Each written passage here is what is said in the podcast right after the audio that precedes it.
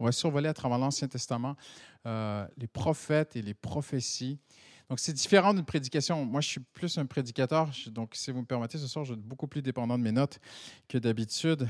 Mais euh, on va survoler les prophètes à travers toute la Bible, OK, et les, prophéties. On va parler de, des périodes prophétiques, euh, parce que l'histoire d'Israël est, coupée en deux temps très importants. Donc, ce qu'on appelle la période pré-exilique, si vous ne connaissez pas trop l'histoire d'Israël, en fait, à un moment donné, c'était terrible, mais les Babyloniens sont venus, ils ont détruit le temple, ils ont détruit Jérusalem, ils ont conquis Israël, et le peuple a été déporté. Donc il y a, c'est le, le, grand schisme, si je peux, c'est la grande ligne qui, qui, coupe en deux les périodes prophétiques. Donc beaucoup de prophètes sont avant cette période, et d'autres prophètes sont post-exilique. Donc, on va voir ça ensemble. On va voir aussi qu'est-ce qu'un prophète, qu'est-ce qu'un prophète n'est pas. On va le définir. On ne fera pas tout ça ce soir parce qu'on sera encore ici la semaine prochaine sans arrêt. Il y a beaucoup de matériel. Mais nous allons aussi parler de la vie et la personne du prophète, euh, sa vie personnelle. Il y a beaucoup de textes, beaucoup d'informations dans la Bible. Et qu'est-ce que tout ça veut dire pour nous? Parce que vous savez, j'ai une très bonne nouvelle pour vous ce soir. Tout est pour vous. Amen. Toute la parole de Dieu est pour nous. Et même alors qu'on étudie les prophètes, peut-être que vous êtes là ce soir, tout ce que vous voulez savoir, c'est Pasteur Christian, aide-moi à comprendre c'est quoi un vrai prophète et un faux prophète. Je ne sais pas pour vous quelle est votre expérience personnelle, mais moi j'avais 14 ans, je m'en souviendrai toute ma vie, c'était un 21 octobre. Et je suis rentré, il y a des moments comme ça qui nous marquent. Hein. Et je suis rentré de l'école. Quand tu as 14 ans, tu penses à rien. Hein. Tu rentres de l'école, tu penses qu'à jouer, aller voir tes potes, tes amis. Et je prends mon petit goûter. Et moi, j'avais une maman qui me chouchoutait. Elle m'attendait. Même si j'avais 14 ans, elle m'attendait après l'école. Et puis, elle m'attendait avec mon petit goûter et tout. Et ma mère euh, me dit, tu sais, parce que nous, la réunion de mi-semaine, c'était le mercredi quand j'étais petit. C'était pas mardi soir comme ce soir. Et ma mère me dit, tu sais, Christian, ce soir, il y a un prophète qui vient à l'église.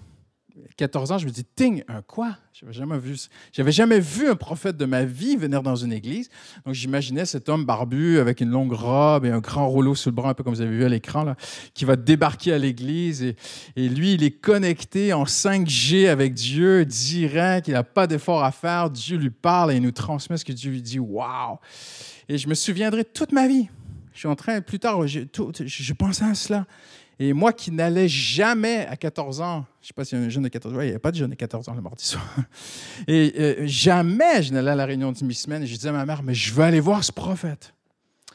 Et alors que je suis en train de dîner avant d'aller à la réunion, la réunion était à 20h, incroyable. Alors que je suis en train de. Je me souviens, j'avais je mangeais une soupe. Tu te rends compte comment. Il y a des moments dans ta vie, je ne sais pas si vous êtes déjà arrivé, il y a des moments dans nos vies où Dieu nous visite de façon tellement particulière. On se souvient où on était, à quelle heure, c'était quoi la date. Même, on a des images de où on était, ce qu'on était en train de faire. J'étais en train de manger ma soupe. Et le Saint-Esprit tombe sur moi et me dit, tu vas à l'église pour des mauvaises raisons. Tu viens pas à l'église pour rendre un culte à Dieu, tu vas à l'église pour voir un spectacle. Et ce soir-là, l'église était remplie, bondée plus que jamais. J'avais jamais vu ça de ma vie. Mais moi, avant le culte, dans ma soupe, je me suis repenti et j'ai dit Seigneur, je n'irai pas à l'église pour un prophète. Non. Et vous savez, il y avait aussi ce, truc qui circulait est-ce qu'il va me donner une parole? Est-ce qu'il va me pointer dans la foule et dire j'ai une parole pour toi? Et je me suis dit ah, j'aimerais trop ça. Et puis à 14 ans, que Dieu me parle et tout. Comme si Dieu ne pouvait pas nous parler. Hein? Et, et je me repens dans ma soupe et je dis à ma mère Maman, mon cœur est mauvais, je voulais aller à l'église pour voir le prophète. Je veux plus ça. Je vais quand même aller à l'église, mais juste pour adorer Dieu. Et je me suis dit, je veux tellement pas qu'il me donne une parole, je vais me mettre au dernier rang. Donc je me mets au dernier rang. L'église était bondée. C'est impressionnant parce qu'il y avait beaucoup. Il y avait des adorateurs, mais il y avait aussi beaucoup de spectateurs. Vous êtes avec moi? Ah, ah. Parce que tu dis, il y a un pasteur qui vient, il y aura du monde. Mais tu dis, il y a un prophète qui vient. Alors là, il y a le village qui débarque. Pourquoi? Parce que le prophète, lui, c'est quelqu'un. Le pauvre petit pasteur, lui, c'est qu'un pasteur. Mais le prophète. Et la louange, je me souviendrai toujours de ce, et je remercie Dieu pour cette expérience. Ce, mercredi soir-là, jeune garçon de 14 ans, au dernier rang de l'Église, j'adore Dieu et il y avait une présence de Dieu dans l'Église. C'était impressionnant. Et le serviteur partage une parole avec une grande simplicité. Il ne faisait pas un show, il parlait tout doucement et tout. Je suis convaincu de péché. je draguais un peu les filles à l'école et tout, et j'étais vraiment convaincu de mes, mes péchés d'adolescent, toi. Et je me retrouve devant il fait un appel à la repentance, à accepter Jésus, à se repentir de ses péchés. Et j'avance devant comme ça, il y avait du monde. Et puis, c'était beau, on voyait plusieurs personnes même pleurer et se repentir. Ce n'était pas un homme qui tapait sur les gens. C'était fait avec une grande douceur. Et, euh, et je suis là, j'ai un moment avec Dieu. Je suis en train d'essuyer mes yeux de jeune homme de 14 ans, en train de me dire, bon, je vais retourner à ma place, la, soirée va se terminer. Et j'ai l'impression que quelqu'un me regarde.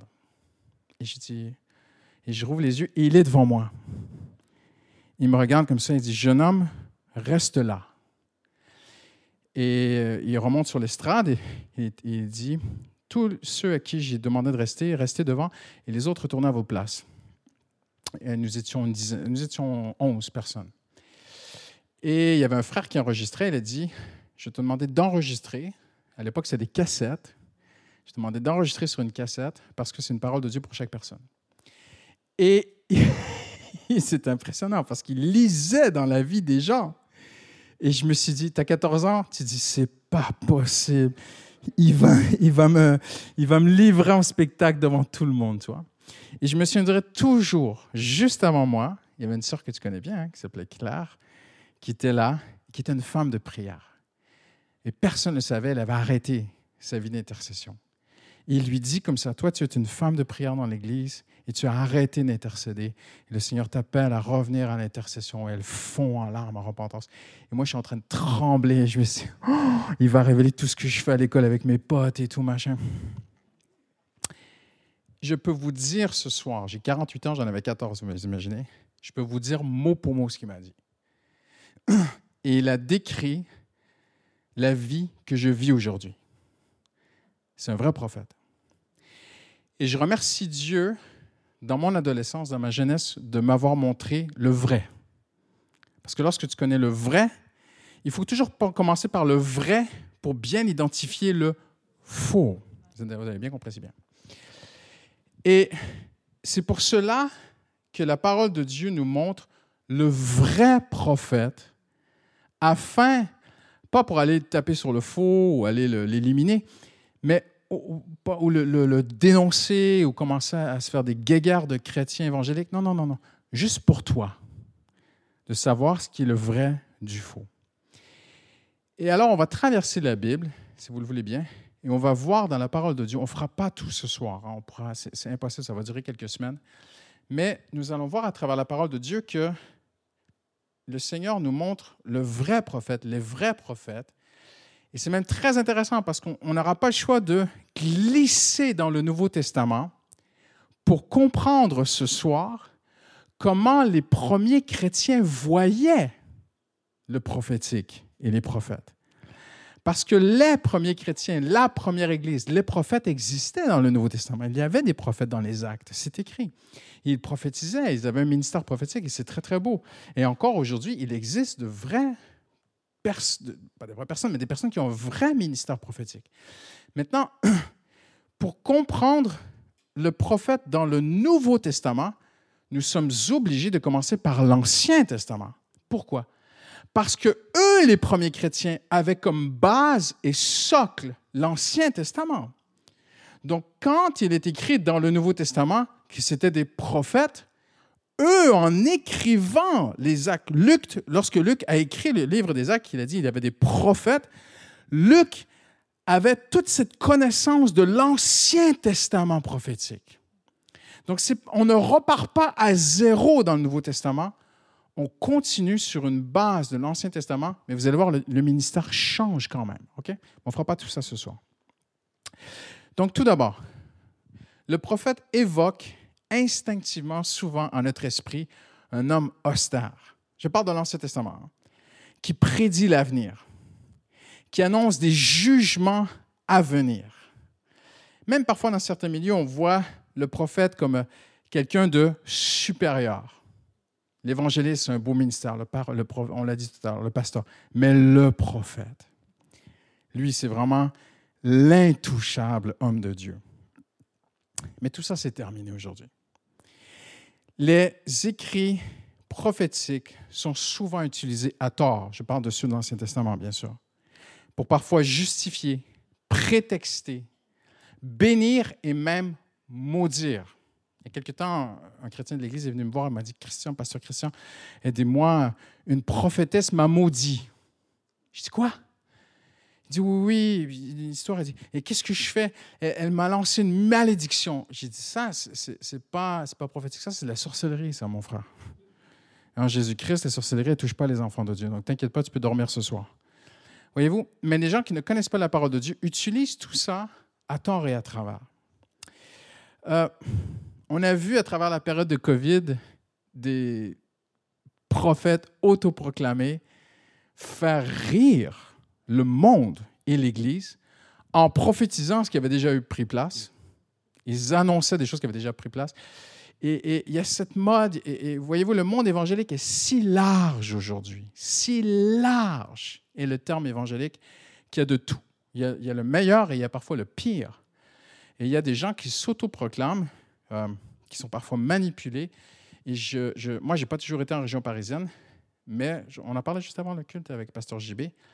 Il y a aujourd'hui, ici, si vous êtes sur Paris, faites attention. Ça court les rues.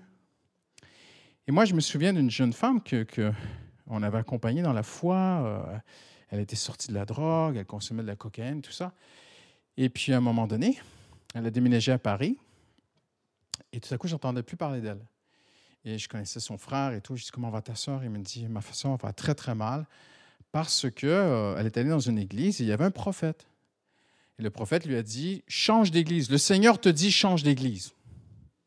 Ben voilà, tu n'as même pas le temps de réfléchir, tu n'as même pas le temps d'avoir une opinion. Le Seigneur a dit, toi. Alors elle change d'église et le, prophète a commencé à la manipuler. En fait, elle était au service de ce prophète, de ce faux prophète. Et ça a duré quelques années. Et sa famille s'est inquiétée pour elle. Elle a été manipulée. Et c'était une jeune femme intelligente avec une carrière, un beau métier. Attention, hein? Mais dans une certaine fragilité et je dirais une naïveté trop confiante envers cet homme de Dieu qui a usé, qui a abusé d'elle psychologiquement, hein, que psychologiquement, et de son argent et tout ça, pour terminer à s'éloigner de Dieu. Et plus tard, elle est revenue au Seigneur. On a parlé, elle est même venue ici, je l'ai eu en entretien ici. Elle est revenue au Seigneur, mais, brisée, blessée, abusée. Alors, c'est très important pour nous ce soir de, de, pouvoir étudier la parole de Dieu et de comprendre qu'est-ce qu'un vrai prophète. Euh, il y a tellement de déviance, tellement de choses, il faut faire attention. Il y a des écoles de prophètes, j'ai rien contre une, soi-disant école de prophètes. Mais il y a quelque temps, aux États-Unis, dans une école de prophètes connue, en fait, des étudiants se sont retrouvés sur la rue. Il y a eu un accident, quelqu'un est tombé et la personne était entre la vie et la mort. Et d'après leur école de prophètes, il fallait ne pas appeler l'ambulance, mais prier. Et la personne est décédée. Voyez-vous, après, ils ont prié pour qu'il ressuscite, il n'est pas ressuscité. Et puis ces deux jeunes hommes se sont retrouvés au tribunal parce qu'ils n'ont pas comme la loi le dit, porter assistance à quelqu'un qui a besoin. C'est notre responsabilité civile. Donc, bien sûr, tu peux prier pour quelqu'un. Ça m'est arrivé d'être sur des sites un site d'un accident un jour et puis de, prier pour des jeunes hommes qui étaient pris dans la voiture. Mais il faut aussi appeler les secours. Voyez-vous? Tout ça, ce sont des choses de manipulation. Et tu ne peux pas laisser quelqu'un diriger ta vie comme ça.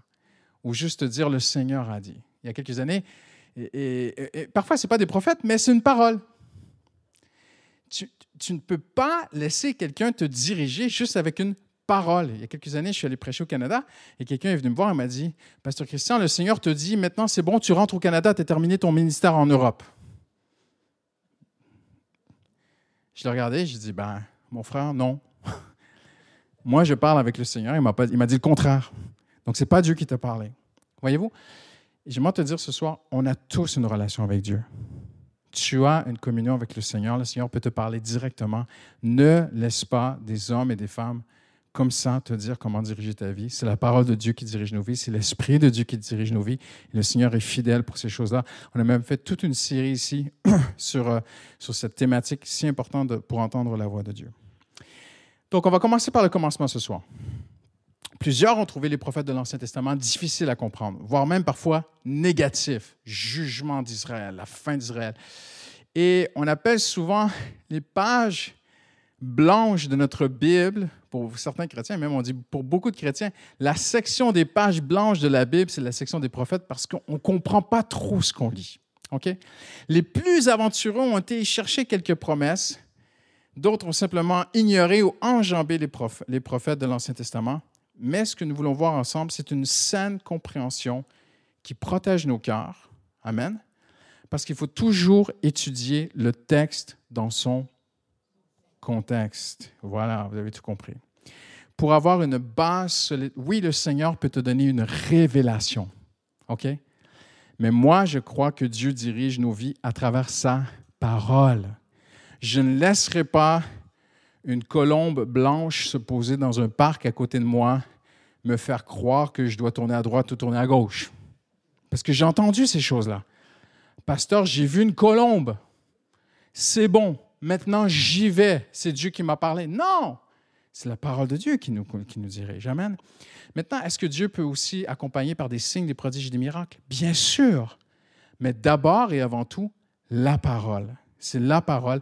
Et lorsqu'on étudie les prophètes de l'Ancien Testament, il faut les prendre dans leur contexte pour bien comprendre le texte et bien comprendre qu'est-ce que ça veut dire pour nous et avoir une base solide, une base biblique de laquelle va naître une révélation. Quelqu'un dit Amen ce soir. Amen. Euh, c'est une section, la section des prophètes est une section unique dans toute la Bible parce que les prophètes ont écrit la plus grande portion de la Bible. C'est paradoxal, hein? C'est la section de la Bible la moins lue, la moins étudiée par les chrétiens, mais en contrepartie, c'est la plus volumineuse. C'est une section qui ne couvre que 400 ans, alors que la Genèse peut couvrir, on ne sait pas trop, mais à peu près 2000 ans. Un livre Genèse couvre à peu près 1000 à 2000 années, c'est quand même assez important, alors que les prophètes, qui sont beaucoup plus volumineux, couvrent une petite période de 400 ans. Mais c'est là, à ce moment-là, que Dieu a parlé le plus dans l'histoire d'Israël de façon directe. C'est impressionnant. Et la première leçon qu'on peut tirer ce soir, sur l'amour de Dieu. Et pour moi, c'est tellement beau de, découvrir cette révélation. C'est que plus le peuple d'Israël s'éloignait de Dieu, plus Dieu parlait clairement. Dieu envoyait prophète après. Plus le peuple s'éloigne, tu, regardes dans l'histoire d'Israël quand tu étudies, plus le peuple s'éloigne, plus il y a prophète. Ça, c'est une assurance pour toi et moi ce soir que Dieu nous aime et que lorsqu'on commence à s'éloigner de faire un faux pas, notre Seigneur nous aime, il est fidèle, il va faire en sorte qu'il arrive des choses sur ton chemin pour te dire ne va pas là, ne fais pas ça.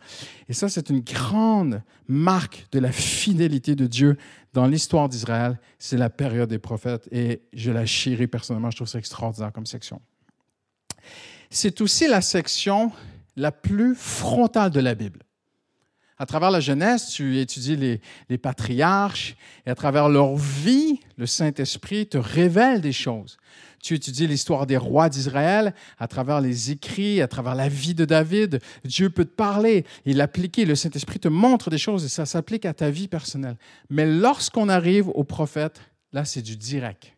C'est pas à travers la vie, c'est Dieu qui s'est révélé à un homme, par exemple Ésaïe, et Ésaïe se lève il va répéter ce que Dieu lui a dit. Ça ne peut pas être plus direct.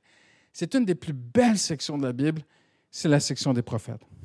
Maintenant, si les prophètes entendent dire Dieu surnaturellement, alors les prophéties, les livres prophétiques sont des paroles directement entendues du trône de Dieu. Combien nous devrions les considérer? Alors, si vous le voulez bien, on va survoler l'évolution du prophète à travers les âges d'Israël pour nous amener à son expérience personnelle du divin, à ses défis, les défis que les prophètes ont relevés. Ils ont, relevé de, de, grands, grands défis. Plusieurs en ont payé de leur vie. Le contraste que le vrai, vous allez voir, juste dans la Bible, c'est extraordinaire. Et moi, j'aime beaucoup aussi l'histoire. Donc, j'ai étudié, je vais vous amener des trésors que j'ai étudiés Ma femme le sait depuis le mois de novembre que j'étudie ce truc. Même dans mes vacances de Noël, j'avais mes bouquins et tout. C'est une passion pour moi personnelle. Et de découvrir la différence entre les prophètes de Dieu et les prophètes, les faux prophètes des Baals et tout, à quel point il y a des différences tellement marquantes que vous allez voir qu'on retrouve encore aujourd'hui. C'est encore pareil. C'est incroyable, rien n'a changé. Alors, on va survoler ces contextes, ces contrastes, ces défis. Et je vous propose qu'on puisse étudier ensemble le caractère du, prophète, comment son message se décline, quel était le message principal aussi, les raisons des prophéties, et tout ça nous amène à mieux comprendre la base du prophétique dans le Nouveau Testament. OK? Donc, on va tourner, si vous le voulez bien, en débutant. Dans Genèse, vous êtes venu avec une Bible? Ah, vous ne m'avez pas convaincu, hein? Il y en a qui sont là, ils me, regardent, pardonne, pasteur. Moi, je vous pardonne, hein? Mais le Seigneur ne vous pardonne pas, hein? Non, je rigole. Genèse, on va voir euh, trois choses. Il faut absolument les traverser, même s'il est déjà 8h moins 5. L'évolution, si vous me permettez, de la révélation du prophète à travers l'Ancien Testament. Le premier prophète est trouvé dans la Genèse. Et là, j'ai envie de vous demander si quelqu'un pourrait me dire c'est qui. Abraham. Ma soeur, chapeau, je lève mon chapeau. Vous avez vu mes notes? Non? Euh, à un moment donné, Abraham fait une erreur. Il, manque, il a peur du roi Abimelech. Alors il dit à sa femme, Sarah, tu fais semblant d'être ma soeur. Et le roi Abimelech voit la femme d'Abraham, il la trouve tellement jolie, il la prend pour lui. Et Dieu se révèle, visite le roi Abimelech et lui dit, si tu touches à cette femme, tu meurs. Et regardez ce que Dieu dit. Maintenant, rends la femme de cet homme, car il est prophète. Première mention. Il priera pour toi et tu vivras. Mais si tu ne la rends pas, tu mourras. Toi et tout ce qui t'appartient. Cet homme-là est visité par Dieu. Dieu ne rigole pas. Et Dieu lui dit, tu touches à sa femme, tu meurs. Mais pour la première fois dans la Bible, le mot apparaît.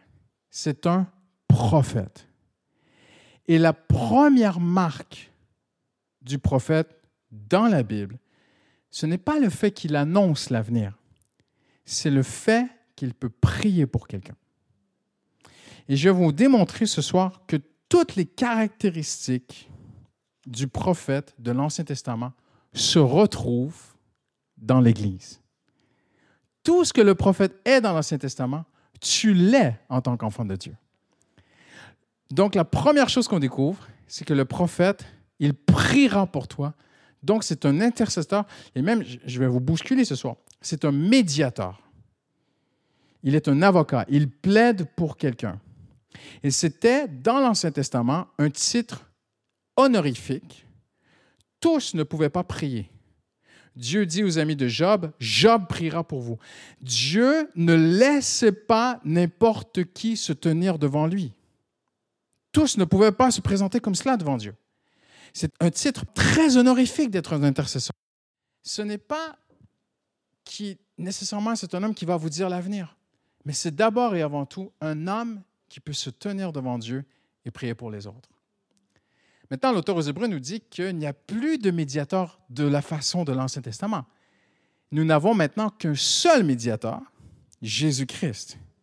Mais attention, Paul dit, vous êtes en Jésus-Christ. Donc, en Christ, en Jésus, tu es un médiateur. Tu es une femme de prière. Tu peux te tenir devant Dieu et prier pour un méchant. Donc, prophète dans l'Ancien Testament, chrétien dans le Nouveau Testament. C'est impressionnant quand même. Hein. Donc c'est un médiateur.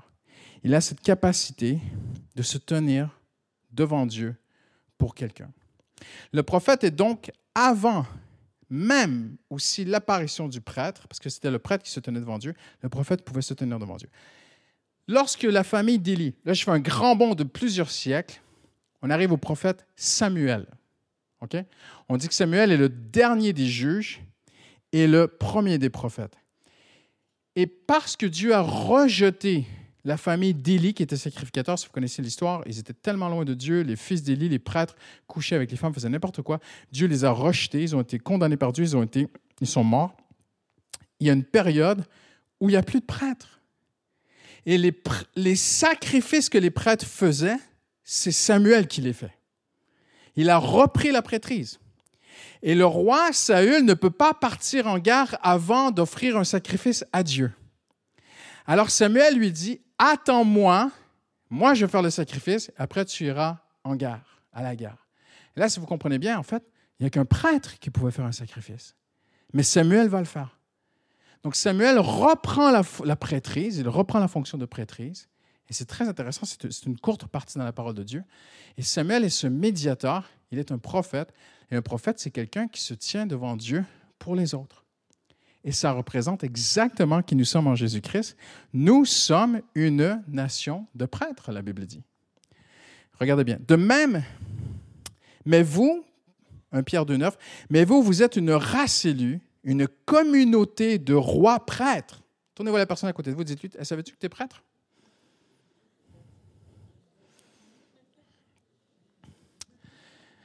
Regardez-moi bien. J'aime les catholiques de tout mon cœur. Et mon but n'est pas de les juger, de les accuser, de les condamner. Mais dans le catholicisme, les gens dans la salle ne font pas le culte. C'est le prêtre qui officie pour eux. C'est terminé en Jésus-Christ. Tu as accès directement au Père. Tu as accès à avoir cette communion avec Dieu directement. Nous sommes une nation de rois et de prêtres en Jésus-Christ. C'est extraordinaire. Donc, tout d'abord, le prophète, c'est un médiateur. C'est la première chose qui nous marque de lui. Et puis après, l'évolution se fait dans l'histoire d'Israël. Cet homme qui se tient devant Dieu pour les autres va même prendre un rôle assez important. Il va devenir un leader d'Israël. On entre dans une période que on appelle communément, même à cause du livre des juges d'Israël, on va dire que c'est la période des juges. Mais d'abord et avant tout, ces hommes et même ces femmes, parce qu'il y a Déborah qui était juge, étaient des prophètes. Et là, il y a un texte qui nous intéresse où Dieu appelle Moïse, juste avant cette période, pour aller libérer son peuple d'Égypte. Et Moïse, vous connaissez l'histoire, ne veut pas y aller. Il ne veut pas parler. Alors Dieu lui dit, bon, toi, Moïse, tu vas prendre le rôle de Dieu et Aaron va prendre ton rôle. OK, vous êtes d'accord avec moi? Mais regardez ce que Dieu dit. L'Éternel dit à Moïse, vois, je te fais Dieu pour Pharaon. C'est quand même assez impressionnant. C'est une image, c'est un symbole. Ton frère, Aaron, sera ton prophète. Et là, tu dis, c'est intéressant.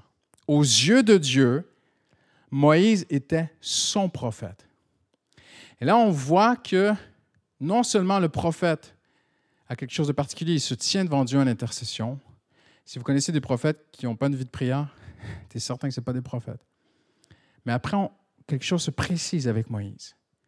C'est que non seulement il se tient devant Dieu, mais il reçoit de Dieu et il parle au peuple. Et Moïse est un prophète, et on voit l'image, Moïse représente Dieu, et Aaron représente le prophète. Donc, dans l'image de Moïse et Aaron qui marchent ensemble et qui vont voir Pharaon, c'est une symbolique de Dieu qui marche avec Moïse, et Moïse est son prophète. Et là, on entre dans une ère d'Israël où le prophète va être littéralement le dirigeant du peuple. Parce que la volonté initiale de Dieu n'était pas qu'ils aient un roi humain. C'était ce qu'on appelle la théocratie, ce que certains ont essayé d'instaurer hein, à travers des pays dans l'histoire de, de, l'humanité. C'est toujours un échec. Il n'y a que Dieu qui peut faire ça. Mais le but de Dieu, c'était de prendre un peuple et que le Seigneur lui-même soit le roi mais qu'il se serve d'hommes pour diriger le peuple, mais c'était lui le roi. Et le Seigneur l'a fait un temps avec Moïse et un temps avec les juges. Donc ces hommes étaient comme des prophètes. Et là, on voit que le prophète passe de ce médiateur, cet intercesseur, à un leader prophète. Et c'est une période particulière. Puis arrive euh, l'époque où le peuple dit, non, nous voulons être comme les autres royaumes. Nous voulons un vrai roi en chair et en os assis sur un trône. C'est ce qu'on veut, on veut être comme les autres. Dieu leur donne Saül. Et là apparaît quelque chose de nouveau. Vous verrez la marque. Samuel se détache de la fonction de chef d'Israël. Il se met à côté. Il y a même une cérémonie où Samuel se détache du, l'anglicisme, du leadership, de la direction d'Israël. Samuel s'en détache. Vous voulez un roi en chair et en os? Eh bien, le prophète recule, sort de cela, et Samuel devient, le ministère prophétique change. Et là, Samuel devient un homme qui surveille le roi. Et là, on entre dans une autre ère qu'on va voir avec David, avec tous les rois d'Israël, où après cela, Dieu se trouve un homme selon son cœur, le roi David. Vous connaissez l'histoire. Et puis tout à coup, on voit des prophètes qui apparaissent. Ils apparaissent, ils disparaissent. David, comme un meurtre, vole la femme de l'homme qui l'a tué. Bathsheba, couche avec elle. Toute cette histoire, vous connaissez ça. Et tout à coup, un prophète apparaît. Nathan, pas ton fils.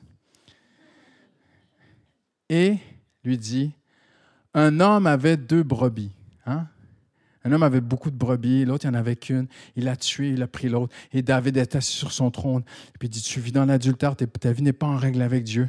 Et, et, David se repent, tout ça. Et là, on voit que le prophète, en fait, n'est plus celui qui dirige, mais il est celui qui surveille, celui qui, qui même parfois va soutenir.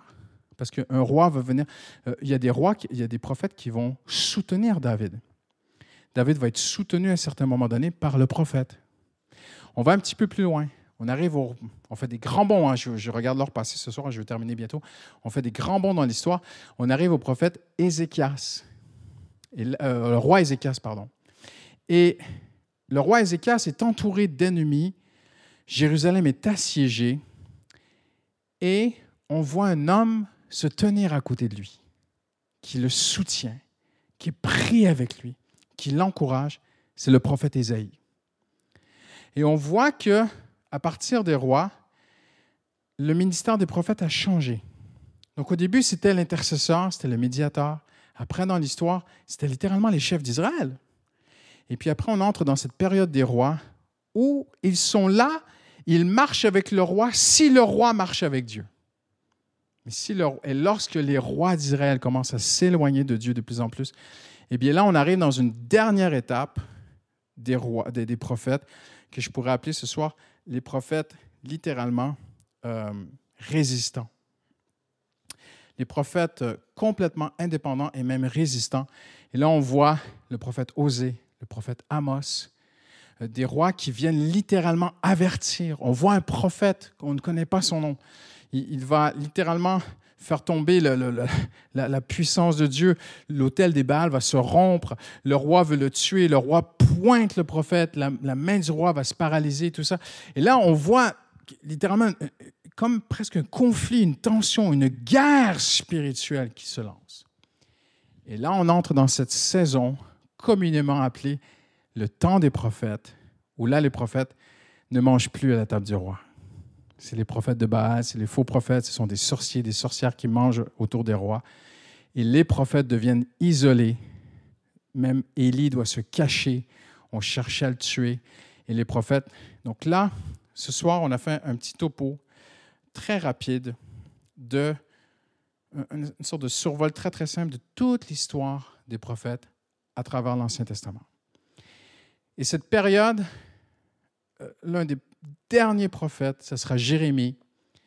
Et Jérémie va même assister. Là, c'est une scène qui me touche particulièrement.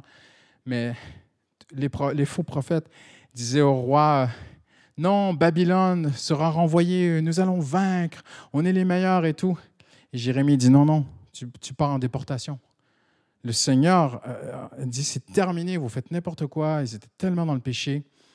Et le Seigneur a décidé de détruire Jérusalem, de détruire le temple. Tu vas partir. Mais si tu te repens, tu auras la vie sauve et tout. Et le roi lutte. Et, à un moment donné, il commence à être assiégé. Et quelle scène extraordinaire où le roi d'Israël dit, a mis Jérémie dans le fond d'un donjon. et il dit, allez le chercher. Mais je ne veux pas que mes ministres me voient avec lui. Donc ce soir, réunion secrète à tel endroit dans la ville. Le roi vient secrètement rencontrer Jérémie.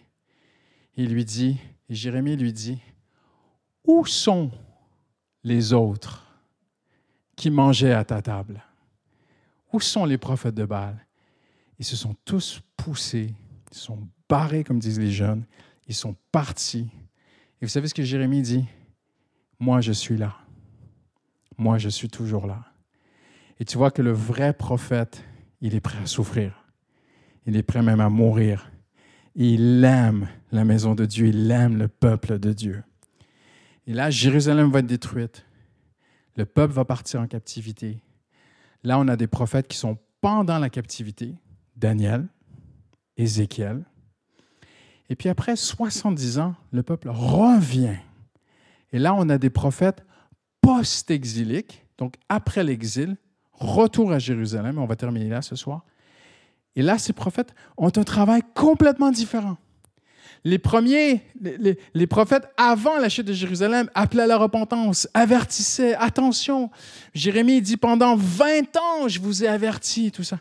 Là, les prophètes, après les 70 ans, sont autour d'eux, autour du peuple de Dieu qui rebâtissent Jérusalem. Et la Bible dit, les prophètes les encouragent. Ils leur donnent des paroles de Dieu. Et là, si on va aller vraiment jusqu'au bout ce soir, eh bien, des années plus tard, le peuple a commencé à s'éloigner de la maison de Dieu et a commencé à prendre pour intérêt plus leur propre maison que la maison de Dieu. Et là, le dernier prophète, Malachie, arrive et dit, ne faites pas ça. Ne vous éloignez pas encore comme vos pères l'ont fait. Ce n'est pas possible, vous allez, vous allez vous retrouver dans les mêmes problèmes. Et il y a quand même des très belles prophéties, on n'a pas le temps ce soir, mais à travers tous les prophètes, on annonce un grand messager qui va venir. Vous savez c'est qui? C'est Jésus. 400 années de silence pendant quatre siècles, plus de prophètes. Et puis un jour, Jean-Baptiste. Et les évangiles commencent. Alors, on va terminer ici ce soir. On a fait juste un petit survol. Dans les prochains euh, mardis soirs, on va aller encore un peu plus loin dans tout ça. Mais ce qui est tellement beau, c'est de voir que tout ce que les prophètes étaient dans l'Ancien Testament, j'aimerais vous encourager ce soir, vous l'êtes. Vous êtes des messagers partout où vous allez. Vous êtes des ambassadeurs de Dieu. Vous représentez le Seigneur. Vous brillez pour lui. Amen. Et vous le faites pour votre famille, vos proches, ceux qui sont loin de Dieu, au travail, à l'école, partout où Dieu vous met. Et ce qui est tellement beau, c'est que l'Épître aux Hébreux nous dit Anciennement, Dieu parlait par les prophètes, mais en ces derniers temps, il parle à travers son Fils, Jésus-Christ. Et son Fils a un corps, son corps, c'est l'Église.